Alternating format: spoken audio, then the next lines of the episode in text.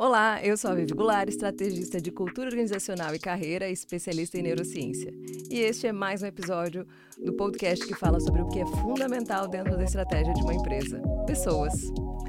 Olá, eu sou a Júlia Pacheco, psicóloga, e hoje a gente vai bater um papo sobre agilidade emocional. Como todos os nossos papos aqui, a gente vai fundamentar a nossa conversa em estudos, né, em material científico.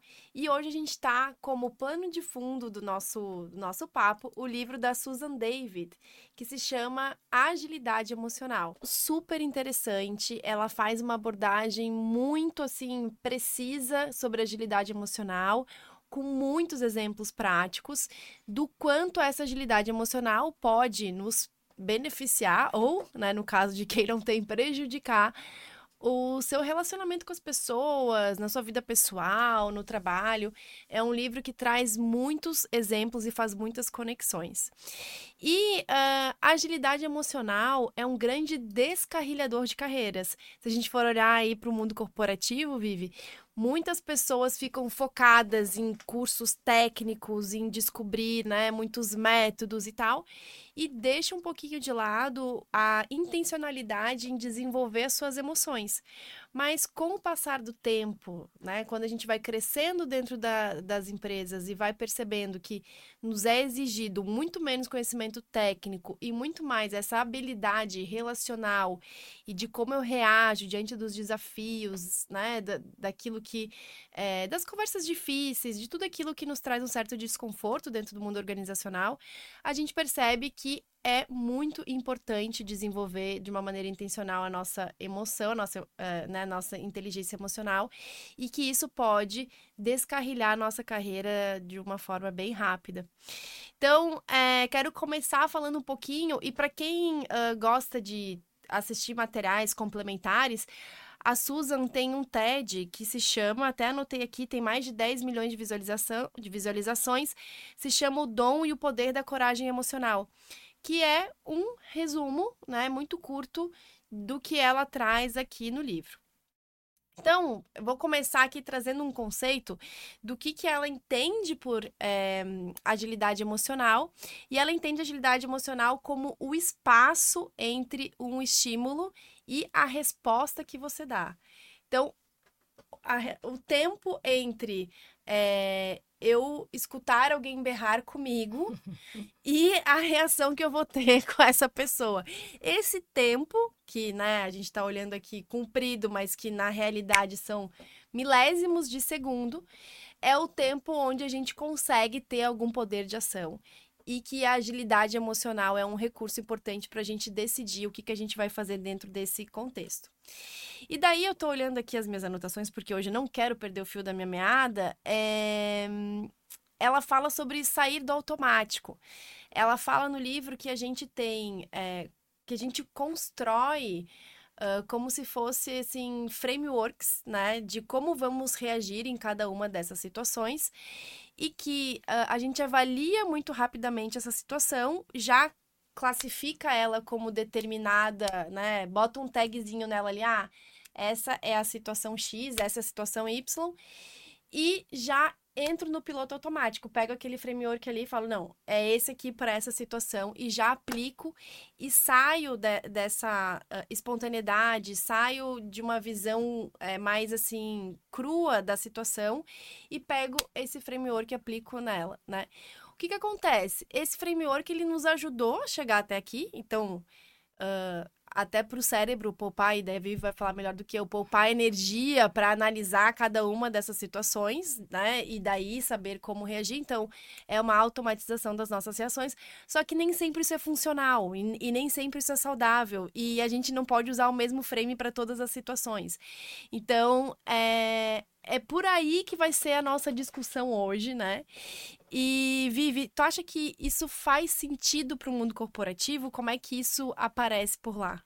Faz muito, né, Julia? Quando a Susan fala em framework, né, aqui na, como comunicóloga, né, eu, eu gosto também de pensar que são as lentes prontas que a gente já tem para o mundo e a gente uhum. usa para responder. Aí, no caso, como ela traz, responder um estímulo, então eu sinto uma emoção que me gera um pensamento, logo vai culminar numa atitude minha. Quando a gente está estudando comunicação assertiva e como melhorar e como treinar né, essa habilidade da comunicação assertiva, a gente estuda isso também muito, que são esses padrões que o nosso cérebro já tem para uma resposta pronta.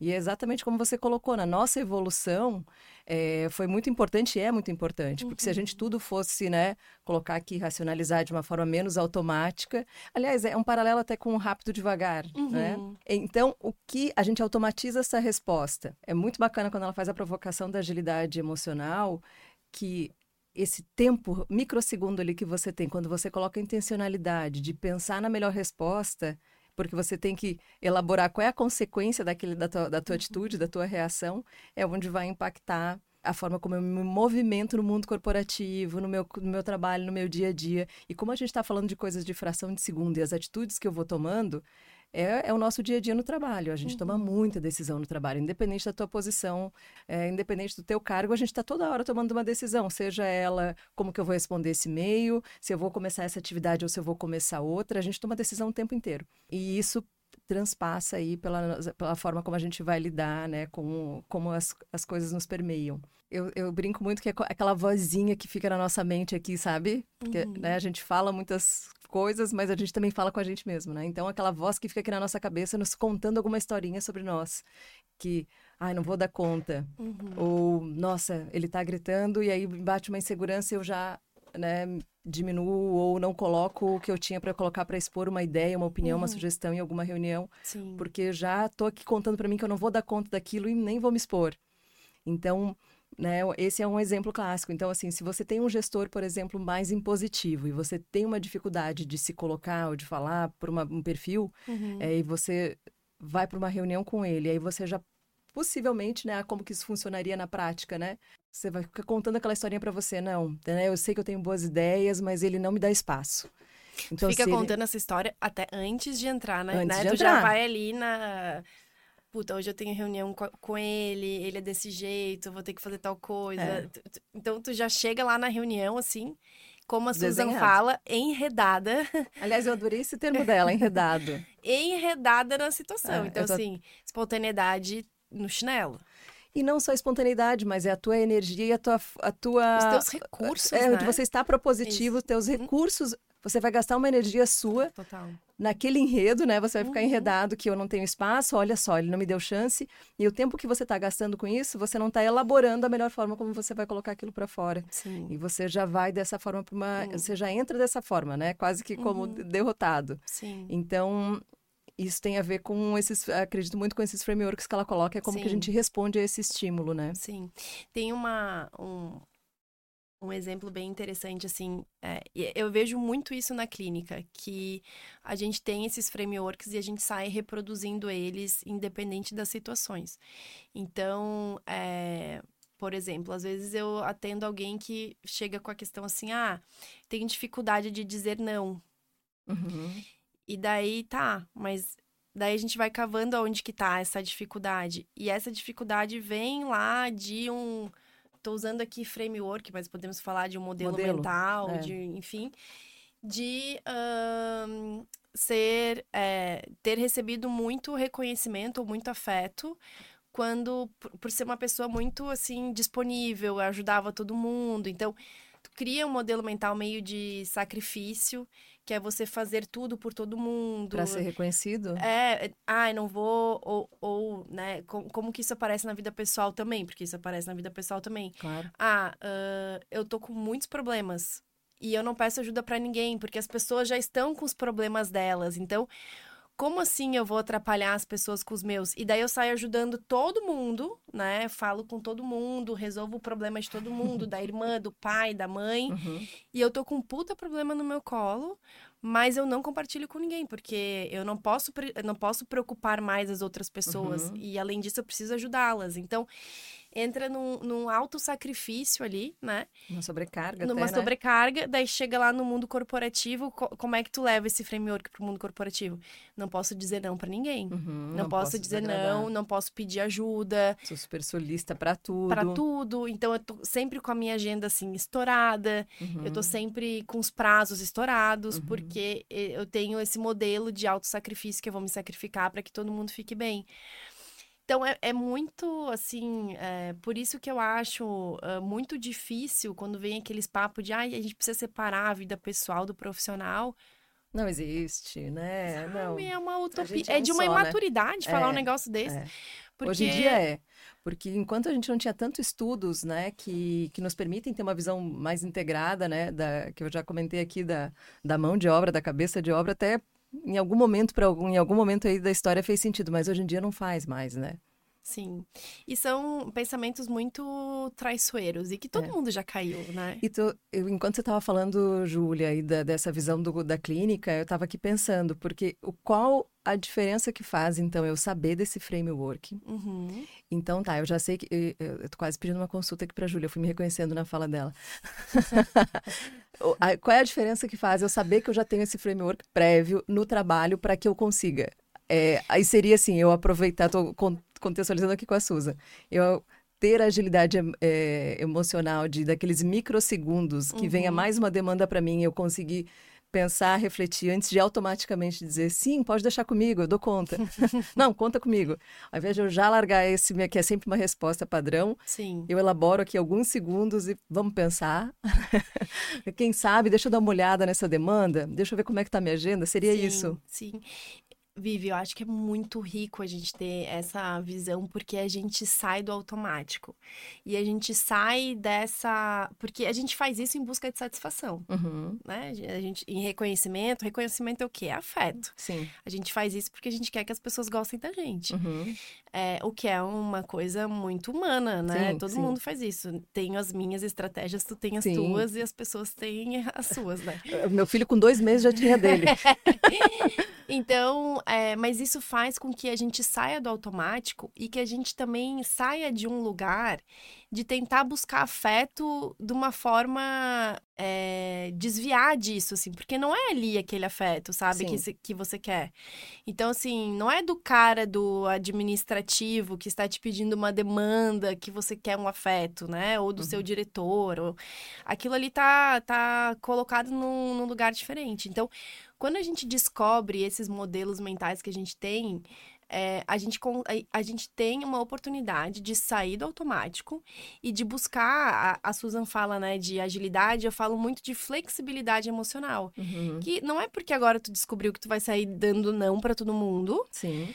Mas que tu consegue se flexibilizar e pensar de uma forma, ah, ma- trazer uma cognição. Ah, Não é um estímulo automático, tu consegue fazer uma reflexão. Uhum. Então, acho que esse é um ótimo exemplo. É, se eu saio falando sim para todo mundo, a partir do momento que eu reconheço esse modelo e que eu consigo entender que eu não dependo desse afeto ou que eu, eu consigo ter esse afeto por outros caminhos, eu consigo ter um comportamento diferente. Sim. E Ju, a gente abriu uma caixinha então essa semana, né, perguntando para as pessoas situações em que elas perceberam que a agilidade emocional fez diferença no Sim. dia a dia do trabalho delas. E uma pergunta que eu achei bem interessante é Agilidade emocional é a mesma coisa que inteligência emocional? Foi uma das primeiras que apareceu, porque a gente já saiu falando em agilidade Sim. e a gente já está muito mais acostumado. Já tem 20 anos que o Daniel Goleman fala em, né, cunhou esse termo inteligência emocional e a gente está mais acostumado com ele. E aí eu achei importante a gente separar qual é a diferença aqui da Uhum. agilidade. Então, como você falou, né, Ju, a agilidade é esse tempo que eu tenho de resposta aqui, de, de, de elaborar entre pensar e, e, de fato responder. Então, a agilidade emocional ela é apenas mais uma faceta da inteligência emocional, porque a, a inteligência emocional é mais abrangente, né? E aí quando a gente também fala inteligência emocional, eu trabalho bastante esse tema, eu gosto muito quando eu trabalho em desenvolvimento de executivos, especialmente, a gente também tem uma visão é, que às vezes inteligência emocional é uma coisa e a pessoa ela tem ou ela não tem, é quase que a veio nato da pessoa, né? Uhum. E na verdade, ela primeiro que não é só uma coisa, a inteligência emocional é, é a gente está falando de gestão da própria emoção, a gente está falando de impulsividade, a gente está falando de, de, gestão do estresse, uh, de autoestima, Uhum. de adaptação ao ambiente, de consciência social do ambiente que eu estou inserido. Uhum. Então, de, da forma como eu faço a gestão dos meus relacionamentos, influencio os demais, tudo isso é inteligência emocional. E tudo isso que a gente está falando aqui das facetas da inteligência emocional, elas são habilidades, são desenvolvidas, ela não é nato, né? Não é uma característica da pessoa.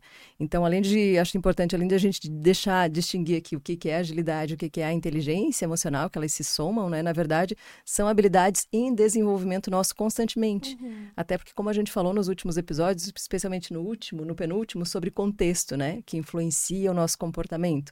Então, se o contexto que a gente está inserido, a gente está num mundo também em constante mudança o tempo inteiro, a gente também está falando que o nosso comportamento a gente está sendo afetado de forma diferente. Então, Sim. Mais do que nunca e não por não à toa a, a figura entre as habilidades mais desejadas para os profissionais desenvolverem para hoje, para os próximos uhum. anos e especialmente para as pessoas que estão em cargo de liderança, em papéis de executivo, que estão muitas pessoas estão sob gestão dessas dessas pessoas também.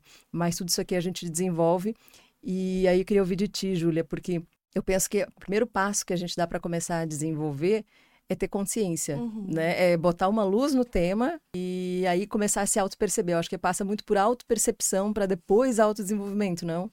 Eu tô, tu estava falando, eu estava lembrando de um, de um diretor que trabalhava comigo e eu falava assim para ele: Olha, tu é, o, tu é a pessoa que eu conheço que tem mais certezas absolutas na vida.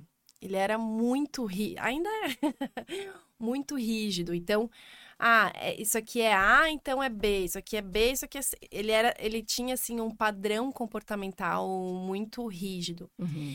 E quando tu fala, né, de as situações estão mudando, modernidade líquida, o mundo, a velocidade das mudanças e tal, você ter padrões rígidos é, certezas absolutas que você aplica elas desde quando você começou a trabalhar é muito perigoso. É muito perigoso. Te deixa muito exposto. Uhum. Porque a realidade mudou e você está olhando ainda com a lente antiga.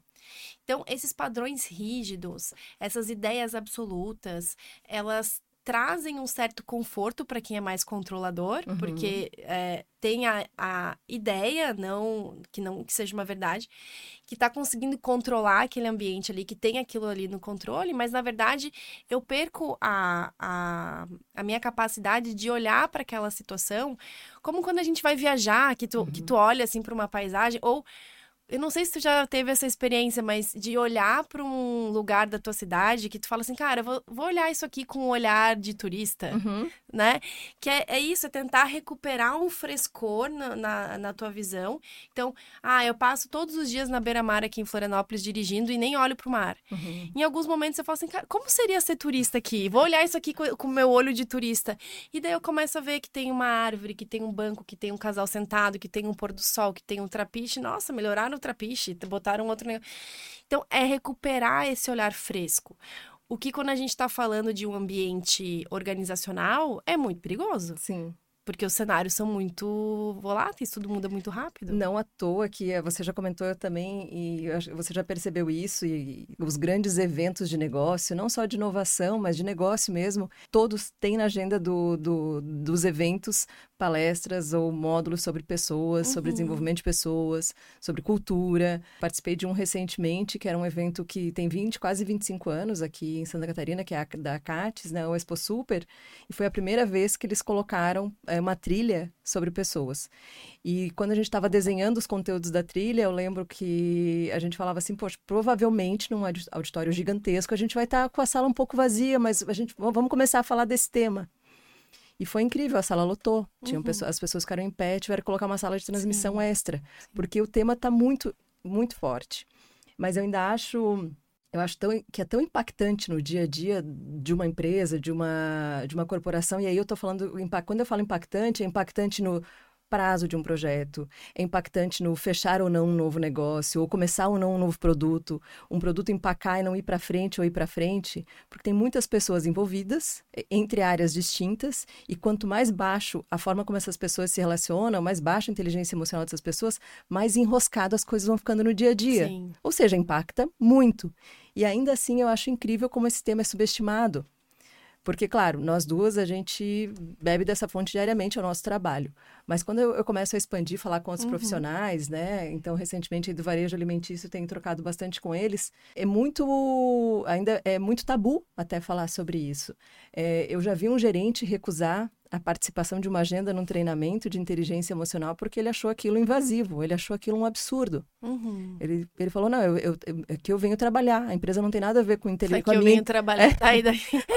aqui, ah, Não, ele pensa, na visão dele, ele está lá se colocando como mão de. Apesar de ele ter uma posição estratégica dentro da empresa, ele está se colocando como mão de obra, né? Sim. Não, eu vim aqui trabalhar mão, mão, né? Sim, mão, mão mesmo. físico, físico, Tangível, né? É. é. O restante tudo eu deixo em casa. Aham. Ele achou aquilo super invasivo, entrar, participar de um tema e de assessment de As têm inteligência medo, emocional. Né? É, tem uma- um tabu, Tem. uma fantasia, enfim, de que tu vai descobrir alguma coisa sobre a pessoa, então não vou me expor. É, então, é, e geralmente são os que mais precisam, mas enfim. Sim, essa resposta já fala muito sobre ele.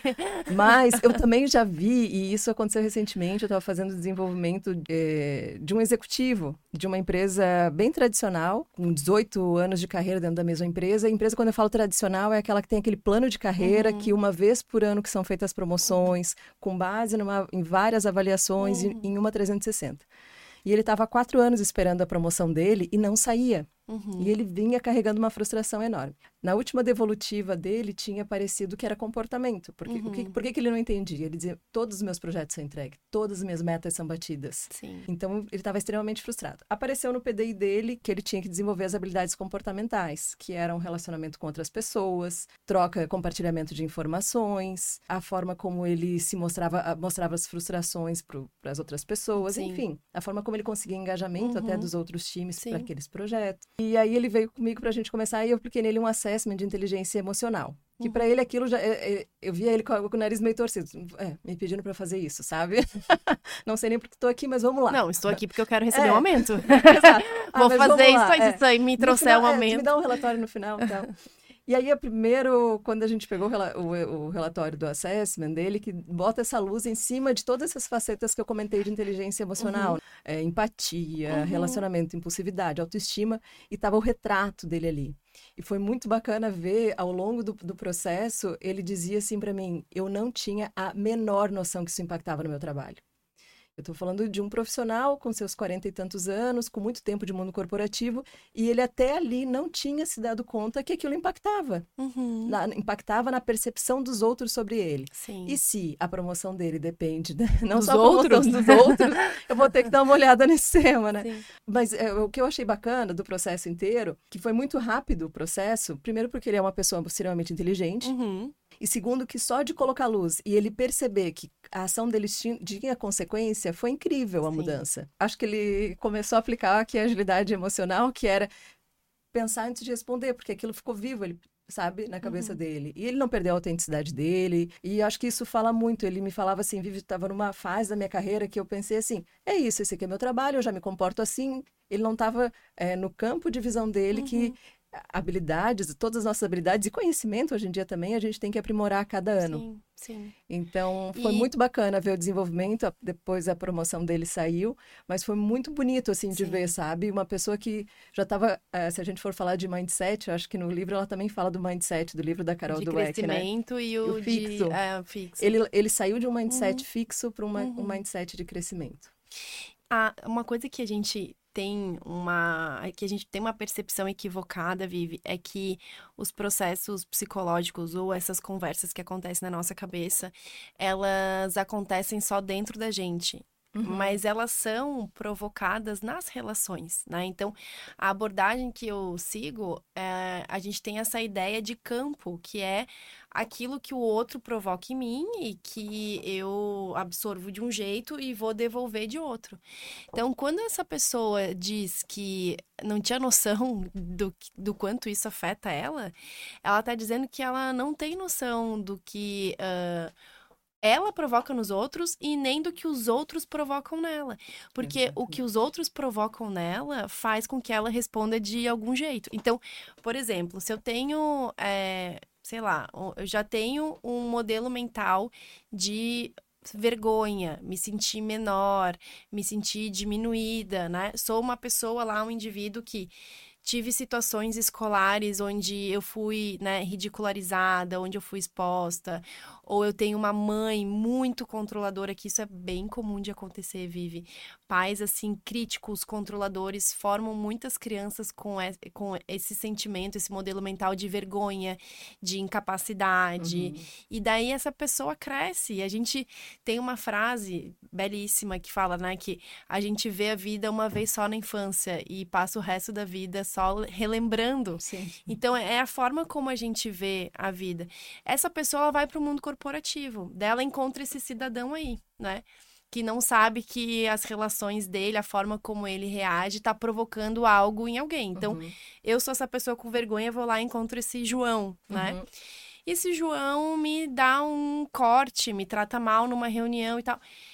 Eu vou para aquele lugar lá de vergonha, uhum. de né, síndrome da impostora, de, de menos valia, menos né? não sei o quê. Como é que eu vou me colocar numa reunião e dar uma, uma opinião. E o João, esse João, ele nem vai perceber que ele fez não isso. Não vai! Porque ele não fez com a intenção de te deixar claro. envergonhada porque não gosta de você, porque ele não, não percebe.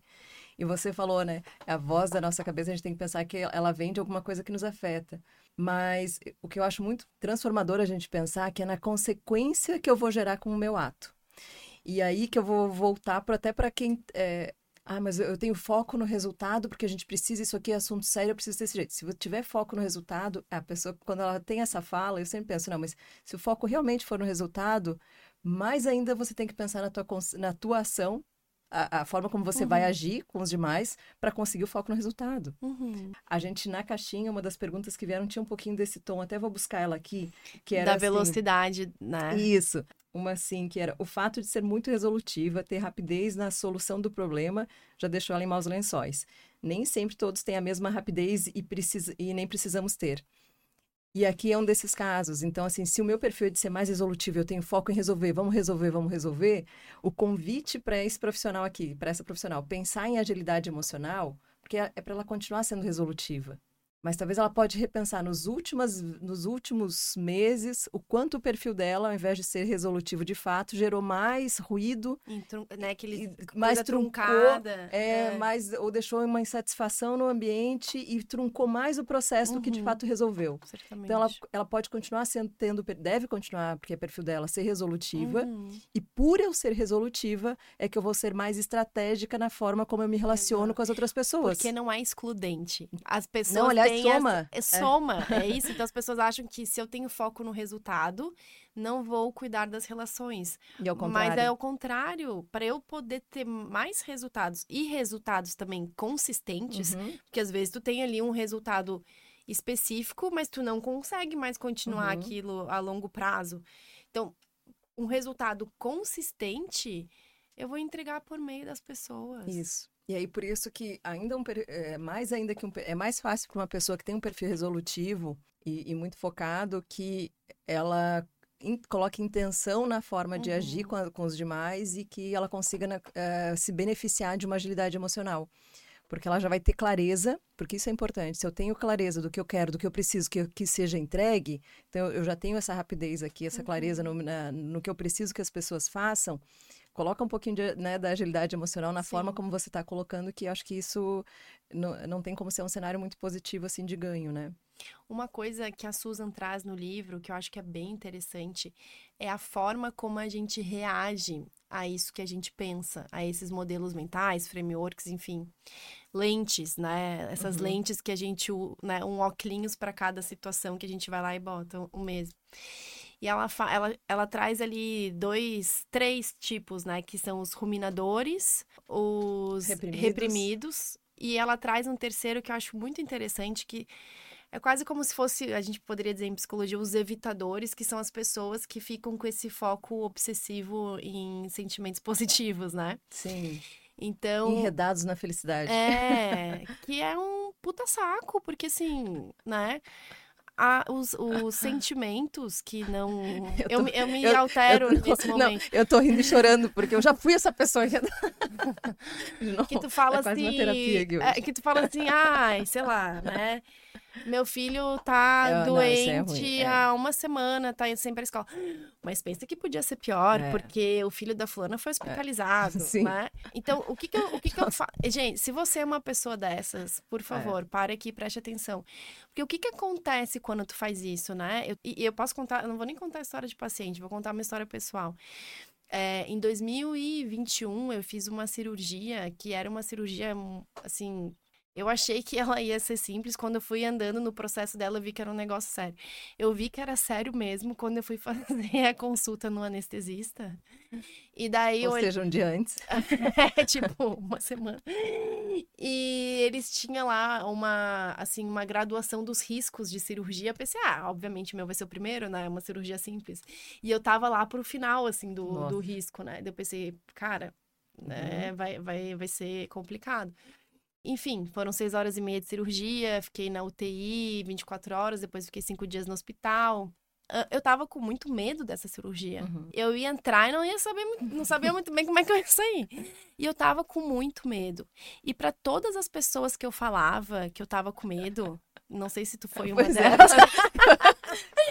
Essa parte eu não vou colocar em vídeo, eu sorriso amarelando aqui. As pessoas a cara me falavam assim, ó. Não, vai dar tudo certo. Imagina, né? Tu vai operar com um cara que é super bom aqui. Imagina, vai dar tudo certo. Né? Que medo, que bobiça. Tu vai dormir lá, tu não vai ver nada, depois tu vai acordar e já passou e não sei o quê. E eu fui sentindo, assim, eu me lembro que eu cheguei na terapia pra falar com a minha terapeuta. Eu falei, cara, eu só quero dar um lugar pro meu medo, porque o meu medo não tinha lugar. Sim, ninguém deixava sentir, Ninguém né? deixava sentir medo. Então, assim, eu estava sentindo medo e eu ainda estava sentindo uma. Devo ser muito inadequada por sentir medo nessa situação, porque tá todo mundo dizendo para não sentir medo. Então, as pessoas hoje têm uma dificuldade muito grande de lidar com os sentimentos de valência negativa, Uhum. né? Seus próprios e o Uhum. dos outros. Sim. E isso é muito ruim, porque evitar um sentimento é uma grande forma de adoecimento. Uhum. Você não dá vazão para aquele sentimento. Ou, né, raiva, as pessoas, ai, não pode sentir raiva. Tem, tem muitos introjetos religiosos que nos dizem que a gente não Uhum. pode sentir raiva, que a gente não pode sentir inveja, que a gente não pode, né, ah, ficar muito puto com alguém e tal.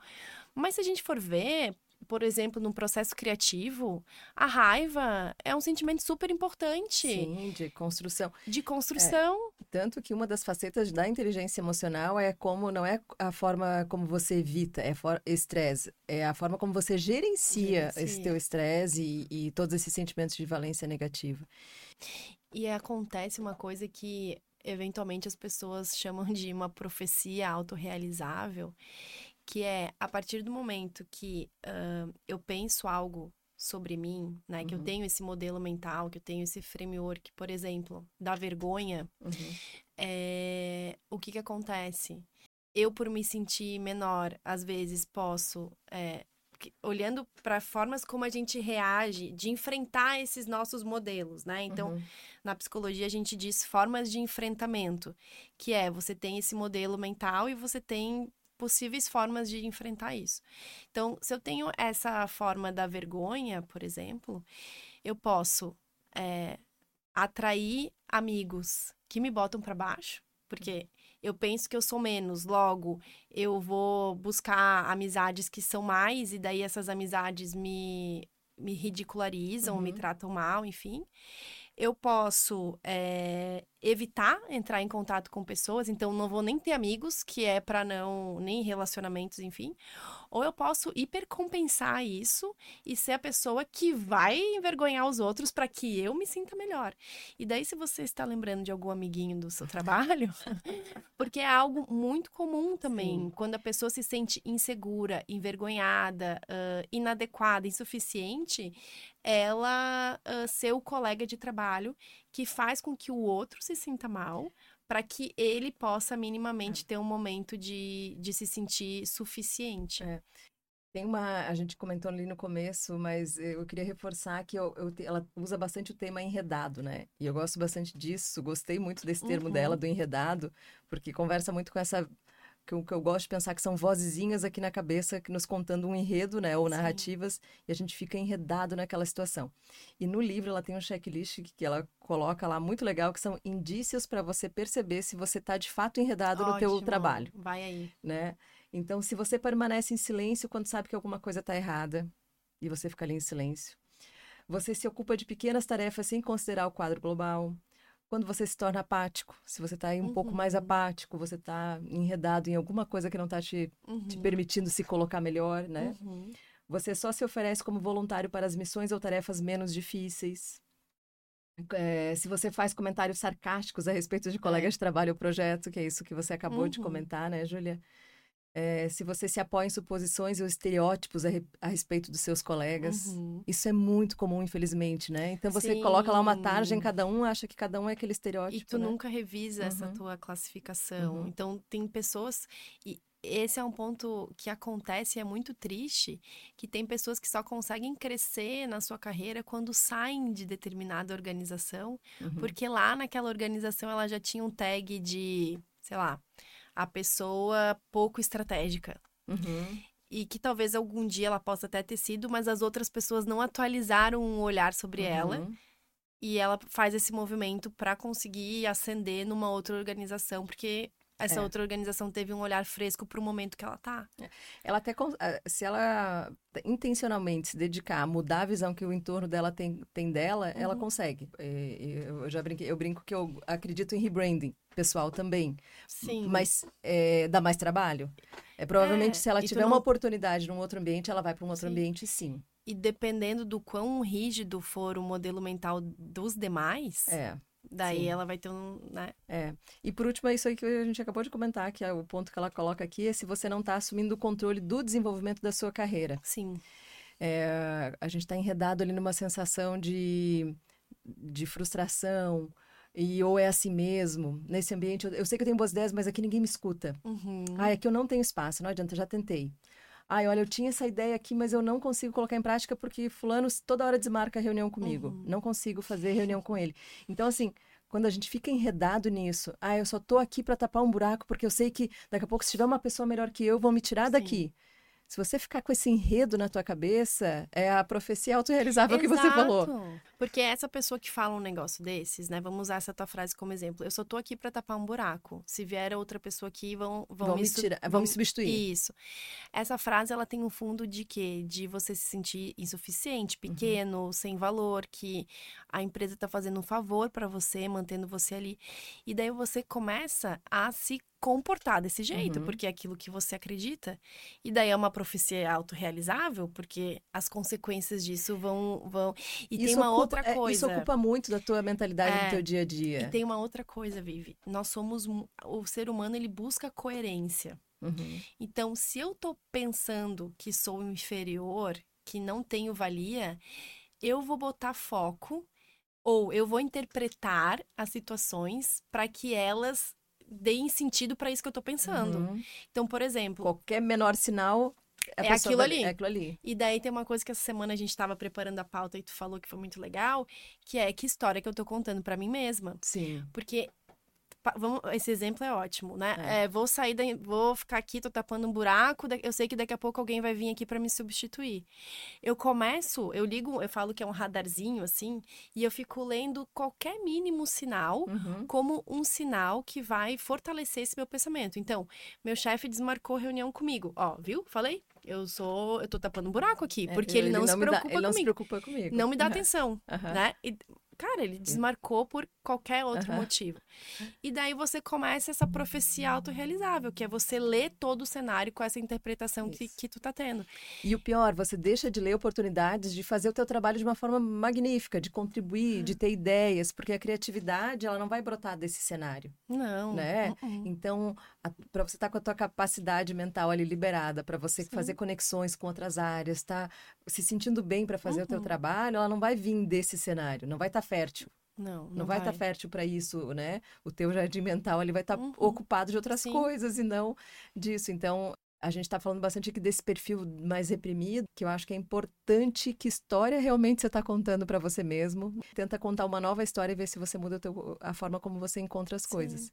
E o outro perfil, que é o perfil do que fica ruminando. É, que fica ruminando, ele também ele passa por isso muito parecido, ele né? É, ele é parecido, mas ele é assim, porque um é mais reprimido, o ruminando ele fica repassando as, as coisas na, na cabeça, então aconteceu uma coisinha assim no teu dia uhum. e tu fica, é, né, uh, contando aquela história várias vezes para ti naquele dia. Então, esses dias eu vi uma metáfora muito interessante que alguém falou assim: ah, uh, tu levou um tapa no rosto de manhã cedo e tu contou aquilo para todas as pessoas que tu encontrou naquele dia, que foram 20 pessoas. Então, é como se tivesse levado 20 tapas na cara, porque tu contou tantas vezes aquilo, reviveu tantas vezes aquilo, que é esse ruminador, é. que vai para casa, que fica pensando no banho, ah, mas deveria ter falado tal coisa, uhum. que se eu uhum. falasse tal coisa, ele ia falar tal coisa. E daí eu e tu fica, tu entra num assim, num, num espiral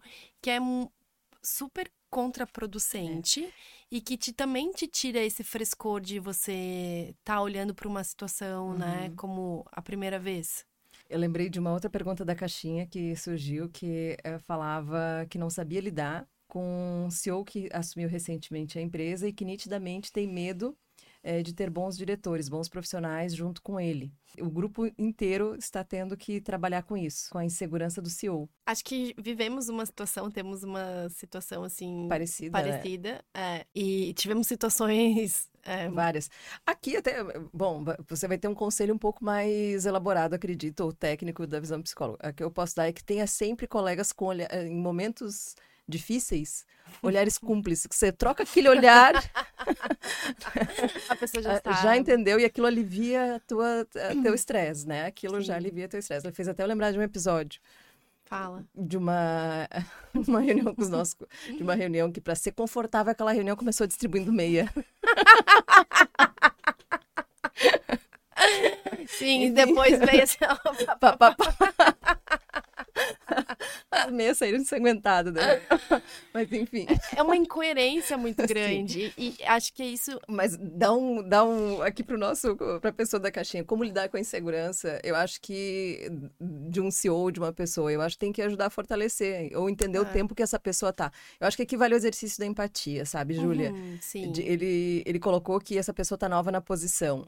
Então, talvez encarar como uma fase de transição até ela, a pessoa se sentir segura, é, apoiá-la nisso. Eu gosto muito, de, se tiver abertura, de uma conversa, uma conversa franca na medida do que uhum. for possível, de falar, ó, a gente está aqui, né, se colocar à disposição para ajudar na insegurança dessa pessoa, porque quem aqui nunca fez uma mudança de cargo uhum. e não se uhum. sentiu inseguro? Sim. Então, acho que vale um exercício da empatia. É, eu já escutei é, de algumas pessoas assim, ah, então eu vou ter que gerir o meu gestor. Talvez, talvez, e tá tudo certo. E aí aqui é, de novo, né, o foco no que, o que nos Qual traz é aqui. Qual é o resultado que, você está buscando? Relação?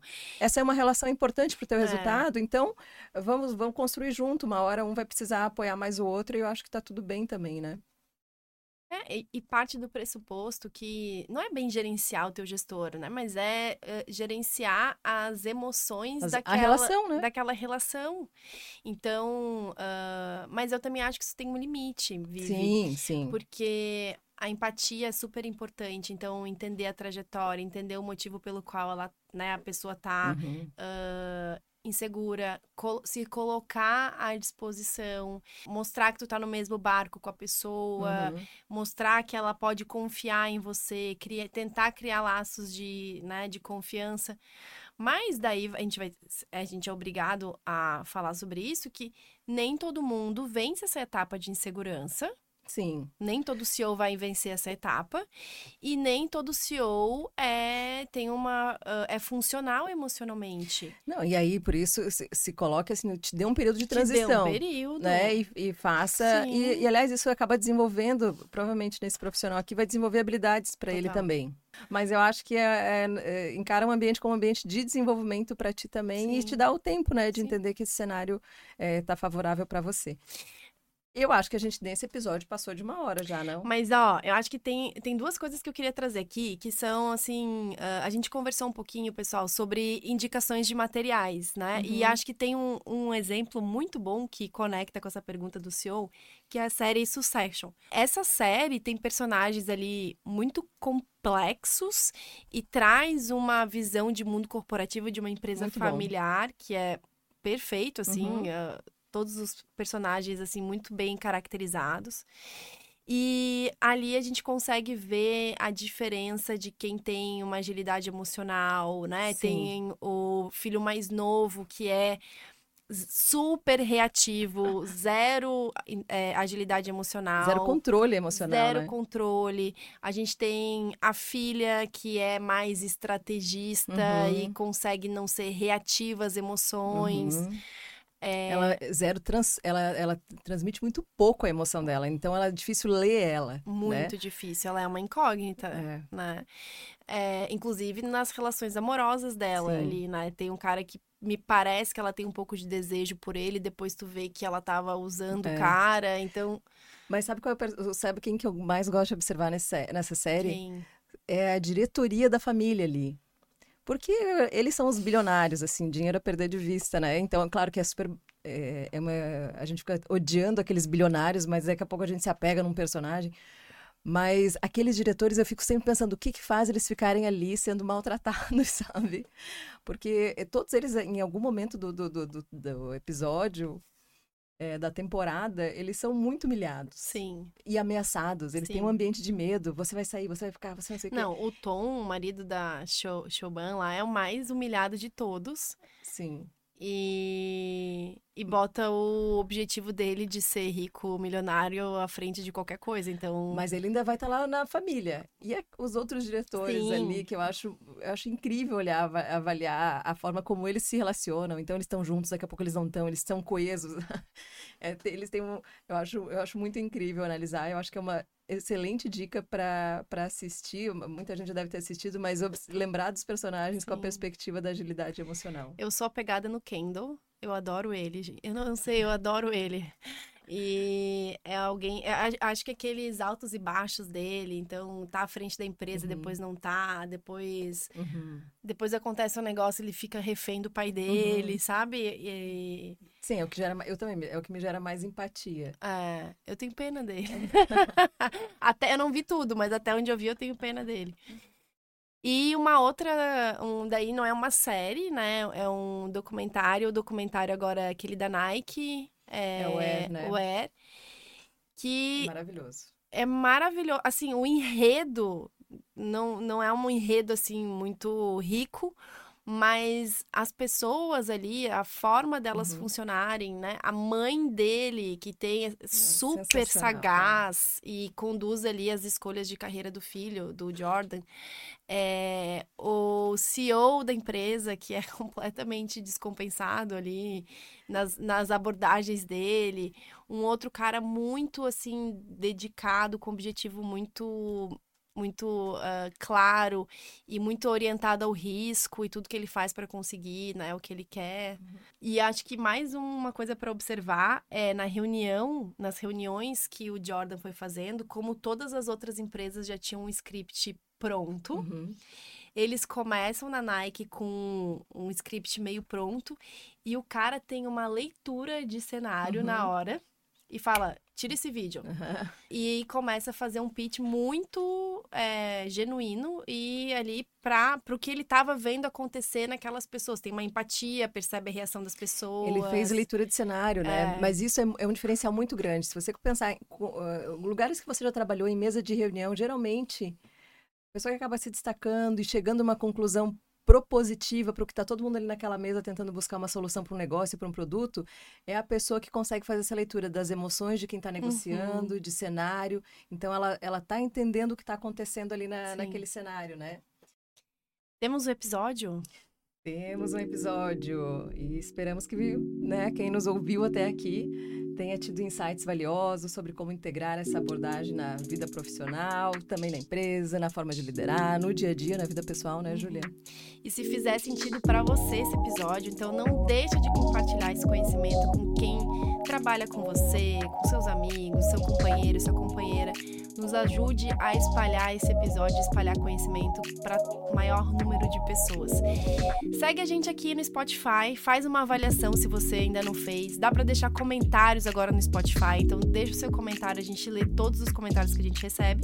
E continue acompanhando a gente nas nossas redes sociais. O meu perfil no Instagram é psicóloga.juliapacheco. O meu é Golart Underline Vive. Ou o nosso aqui, que é o arroba por dentro da estratégia. Manda aquele feedback que vocês têm nos ajudado a construir essas pautas aqui. Queremos saber o que vocês também acharam, se tem histórias outras sobre, né, a gente trouxe algumas aqui, ou sobre agilidade emocional aí no seu dia a dia. É isso, gente. Um abraço, até o próximo episódio. Um abraço.